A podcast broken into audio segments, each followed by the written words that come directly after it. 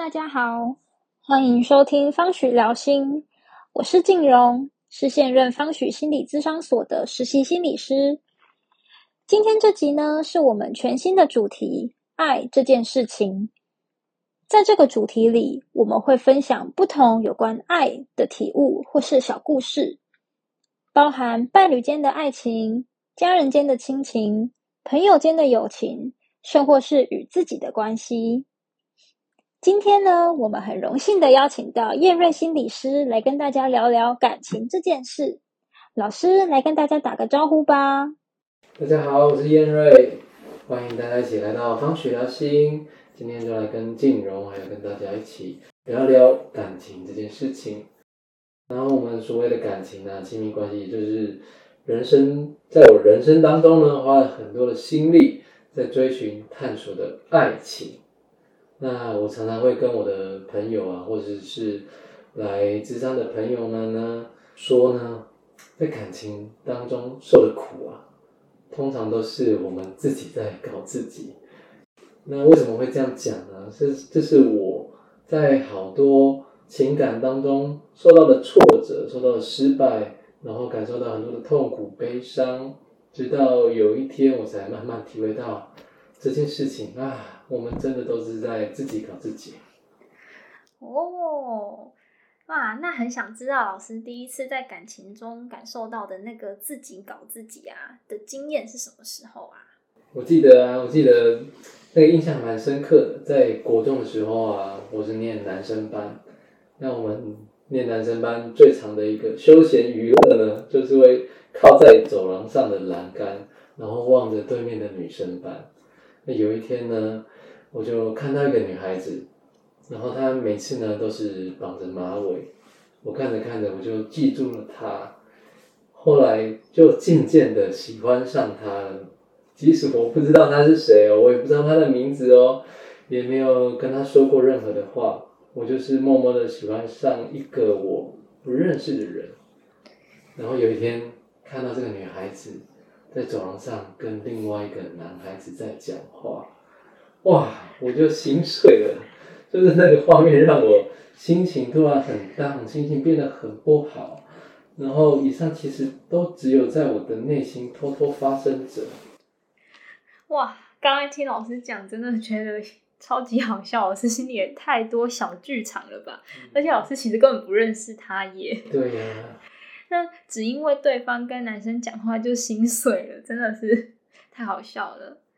嗯，不过我也有点好奇，老师这么细腻，那在你第一次真正踏入感情的时候，也有在感情中感受到那个自己搞自己的经验吗？我觉得其实每一个人在在任何的感情的阶段，都一定会经历这件事情。我还我也记得啊，我第一任的女朋友，第一任女朋友，我曾经呢送了一颗温蛋给她。那个文旦呢，是从我妈妈的家乡麻豆寄过来的。那麻豆的文旦是真的很好吃的，有吃过了就会知道，哎，它真的有点不一样，然后会有一种特别的香甜味。那我就送了一颗文旦给我的第一任的那个女朋友，我已经跟她说，文旦已经很熟了，所以要赶快吃。那我就把这个文旦交给了他，但隔了两个星期还是几个星期。后来我跟我女朋友聊天，然后发现她还没有吃那个文旦，我们就因此吵架了。然后她就会讲一些理由啊，她说啊文旦不是她很喜欢吃的水果，她觉得很麻烦，然后所以就放着啊。但对我来说，那文旦很珍贵耶，然后都已经跟你讲可能快坏掉了，要赶快吃，然后她竟然还没有吃，然后我就很在意，我就很生气啊，我都这么特别的跟你讲，为什么你还不吃？但其实他就是不喜欢吃文旦，他就觉得很麻烦啊。某个层面，其实我们的利基点都没有错误，而且这是很小件的事情，但就只是因为他没有符合我心中想要的那个样子，所以我就自己生气了、受伤了、难过了，跟他吵架。嗯嗯，听老师分享这个故事。突然想到，就是文旦很应景哎，因为 中秋节刚好要到了。不过这真的好像是感情中很常发生的事诶，就是那种明明是想要为对方付出啊，然后结果对方根本就没有接收到，或是 他其实根本不想收，因为他一点都不喜欢吃文蛋。嗯，对，但是好像每次就是会超级生气，然后超级失落的。嗯，但老师说这也是一种自己搞自己，为什么会这样说呢？自己搞自己哦。我在跟大家分享 另外一个故事，我真的很多故事可以跟大家分享。好啊，就到我三十出头的时候，我有一次遇到了一个女孩子，然后我才突然恍然大悟这件事情。原来在感情当中啊，不断经验到这些痛苦、失落、生气，那些让我没有办法释怀啊，或者反复心烦的一些点点滴滴，真的都是自己在搞自己。那这个故事呢，简单来说就是，呃，我又喜欢上，默默喜欢上一个女。然后我试着就会靠近他，想要跟他互动啊，不管是用这个通讯软体啊，还是在生活当中，然后试着跟他互动的时候，他一直让我有种感觉，就是若即若离的。有时候，诶，她很愿意跟你分享互动，有时候他就会突然好像消失了、不见了，不太理你。那就在这个过程当中，我就会有开始很多的脑补。我是不是哪里惹到他了？哎，我是不是哪里做不好了？我是不是讲错话了？那、他怎么突然不理我了？然后直到某一天呐、我在心中好像有一种感觉，就是他没有想要跟我有任何的情感的连接，或是发生一些亲密的关系，那我就跟他告白了，或者是其实我是让他可以拒绝我，让我可以从这份情感当中可以得到解脱，然后当然我就是被拒绝了，然后我终于也就放下了。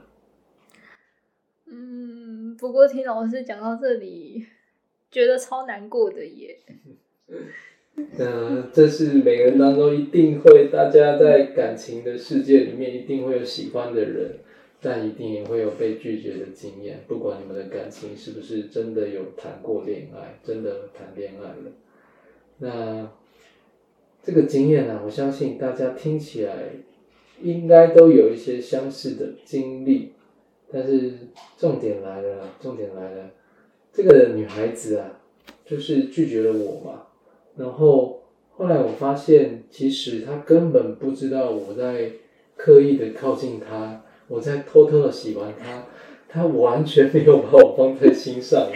所以我跟他告白的时候，他很讶异，他说啊，你你喜欢我，我我我都不知道哎。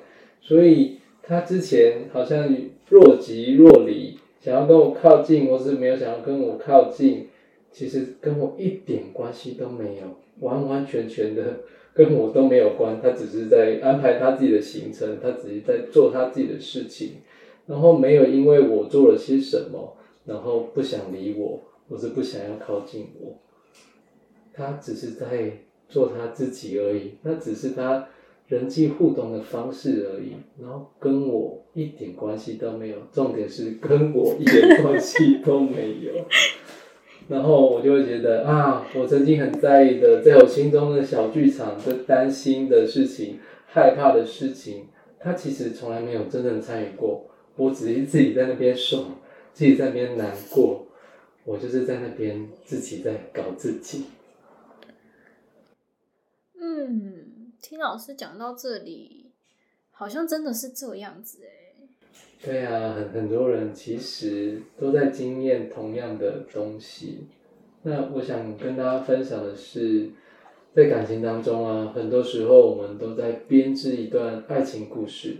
那这个故事的男女主角，也就是我们期望的对象，我们会放很多的情感和想象在里面，但这个他和真实的他是有落差的。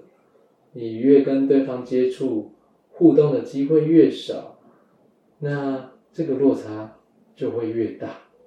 那谈恋爱的过程，其实在追寻那些美好的啊、浪漫的啊、愉悦的爱的感受之外呢，其实也在修正我们这些期待幻想的和真实的他的这个落差，所以失落的感受啊，是在谈恋爱一定会惊艳到的。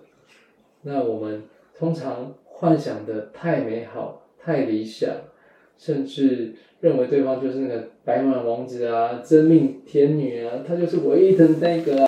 当我们幻想的、期待的越高，幻想的越美好，这其实是带给我们自己很大的伤害。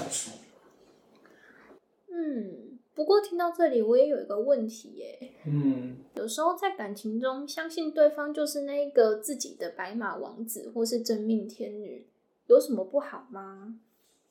就是它会成为一种太幻想的，因为。现实的人不是每一个都是白马王子，也不是每一个人都是真命天女，因为我们都是平凡人，我们都是一般人。那如果在恋爱的过程当中啊，我们越把那个焦点摆在自己心目中那份理想、幻想的样貌，随着我们对我们的伴侣认识越来越多的时候，我们就会看见那些不符合我们期待的样貌啊，那我们就会。越伤心越难过，我们把焦点放在这份失落上面，我们就在自己搞自己。如果呢？如果呢？我们可以慢慢的接受啊，这才是他原本的样貌，然后去试着去认识他这个样貌，也喜欢他这个样貌的时候，那么很多的冲突啊、纠葛啊就会越来越少。嗯，对耶。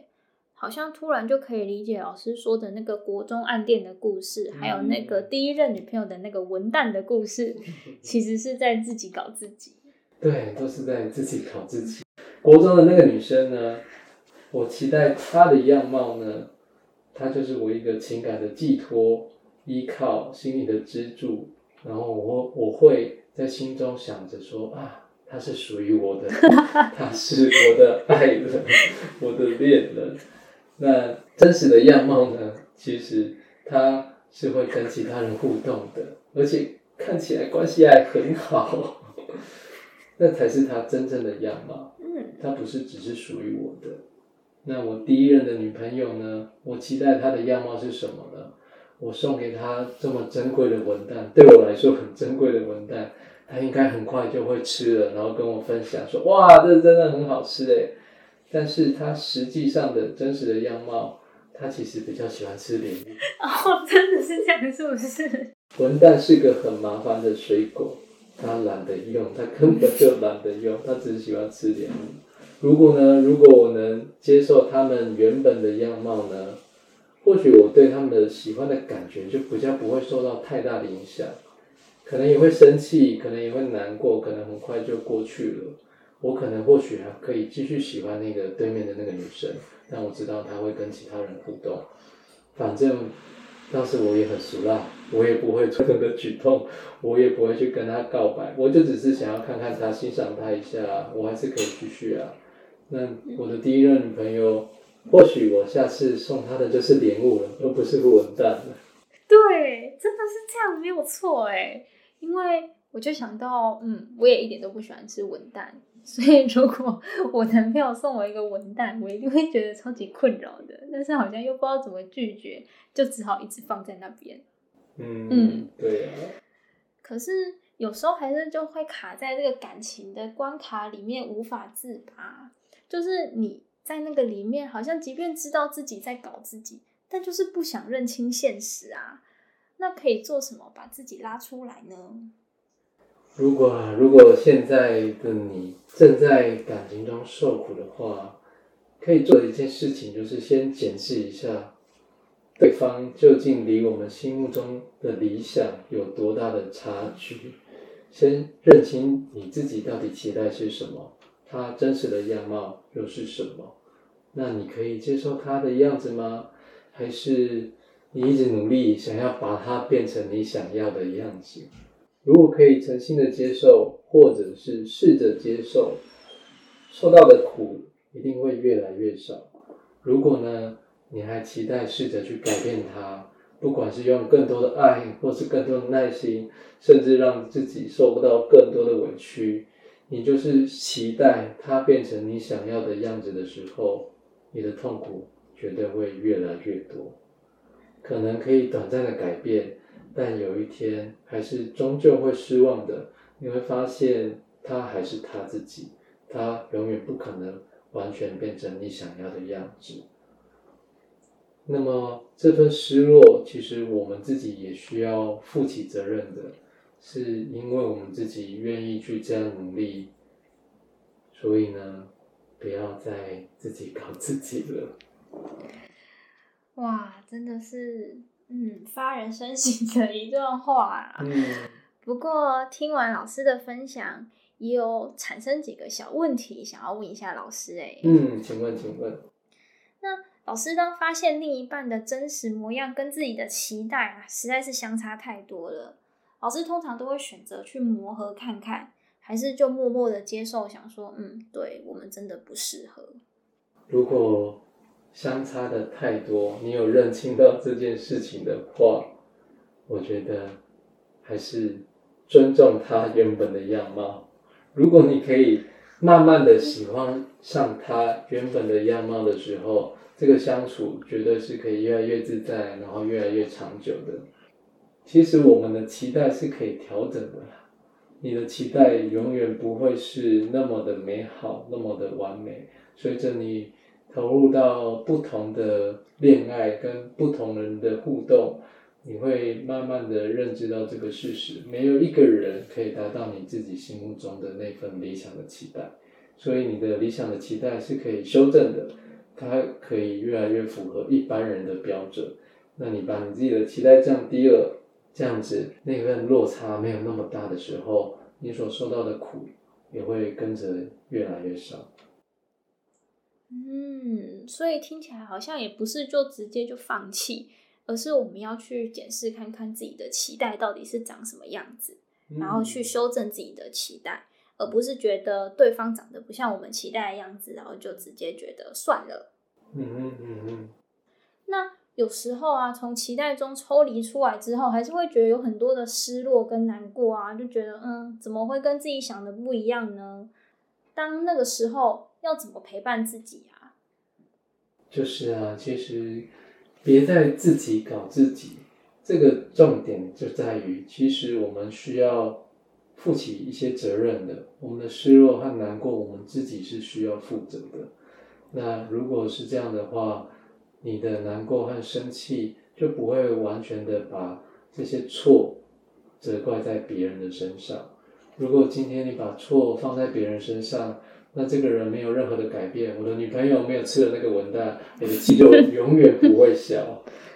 所以，所以如果我我可以去理解到啊，原来是我对他有这么多的期待的时候，我可以试着把这份呃失落和难过的责任拿回来，然后好好的告诉自己啊，原来是我太在意他了，原来是我太期望。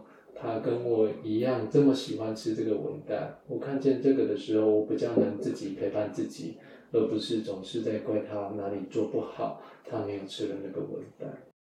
嗯，那最后也很好奇，那老师在发现哦，原来这些东西都是自己搞自己的时候，大概花了多久的时间走出来呢？多久的时间哦？当我意识到，很认真的意识到，我已经三十出头了。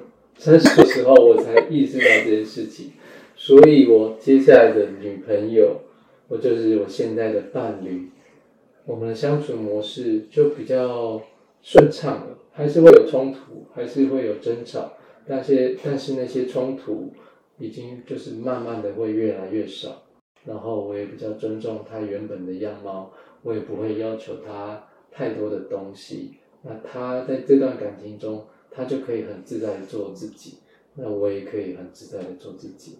这个时候，当我们都可以在一段感情当中很自在、不勉强、不委屈的时候，他自然而然就可以走得比较长久、比较舒服、比较顺畅。哇，谢谢叶瑞心理师今天花了这么多的时间跟我们分享这个故事。那我也偷偷的期待自己不要到三十几岁才 学到这个道理，希望我就是从现在就开始，嗯，去发现原来我的期待实在是放的太高了，嗯。好，那今天方许聊心就到这边喽。那我们下次再见，大家拜拜。大家拜拜。